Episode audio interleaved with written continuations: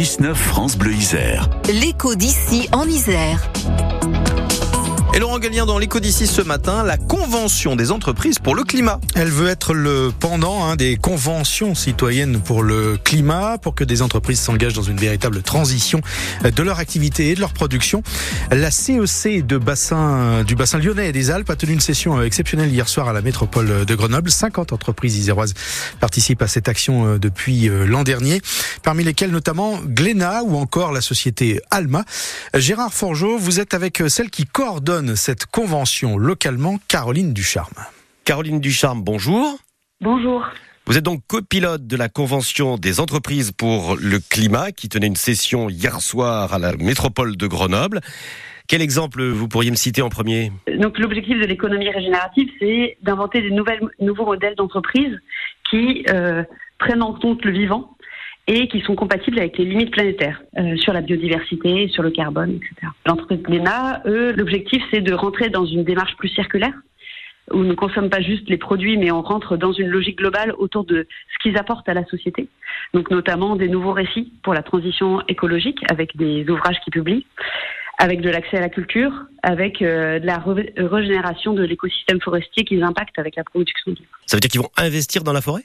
Oui, euh, de prendre soin de l'écosystème qui les, qui les entoure, euh, aller euh, s'impliquer sur des projets de, de, renaturation, etc.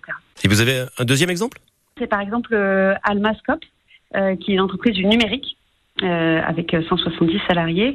Donc eux, ils, ils conçoivent aujourd'hui des logiciels pour l'industrie, la pharmacie et la digitalisation des processus. Et leur envie, avec la redirection et la feuille de route, c'est de passer sur des rôles d'influenceurs et d'influencer leurs clients à utiliser le moins de matière possible et la meilleure production. Donc euh, concrètement, ça se traduit par euh, des investissements dans leur euh, fonctionnalité produite de leur logiciel pour changer les algorithmes, pour euh, pousser à consommer la, la, meilleure ressource et le moins de ressources possible. Et ils veulent aussi coopérer avec des nouveaux acteurs et être des influenceurs en fait de cette réflexion autour de la moindre production via les bons choix algorithmiques et les bons logiciels. Ce qui veut dire que cette convention des entreprises pour le climat est stimulante pour les entreprises qui viennent dans le fait d'échanger avec les autres? Oui, l'objectif c'est de se dire, bah voilà, les sujets euh, de limite planétaire impactent toutes les entreprises et tous les citoyens. Donc on veut euh, bah, former ces collectifs de dirigeants euh, en leur donnant accès bah, aux meilleurs scientifiques, aux meilleurs experts qui viennent témoigner. Grâce à ces collectifs, il y a cette, ce challenge, cette exigence entre pairs euh, puisqu'à chaque fois c'est la direction générale qui est représentée euh, dans les binômes qui viennent en, session et chacun pousse les autres à euh, challenger son modèle d'affaires et à réfléchir comment on pourrait inscrire euh, les modèles d'affaires dans, dans les enjeux climatiques et dans la projection à 2030. Caroline Ducharme, au revoir.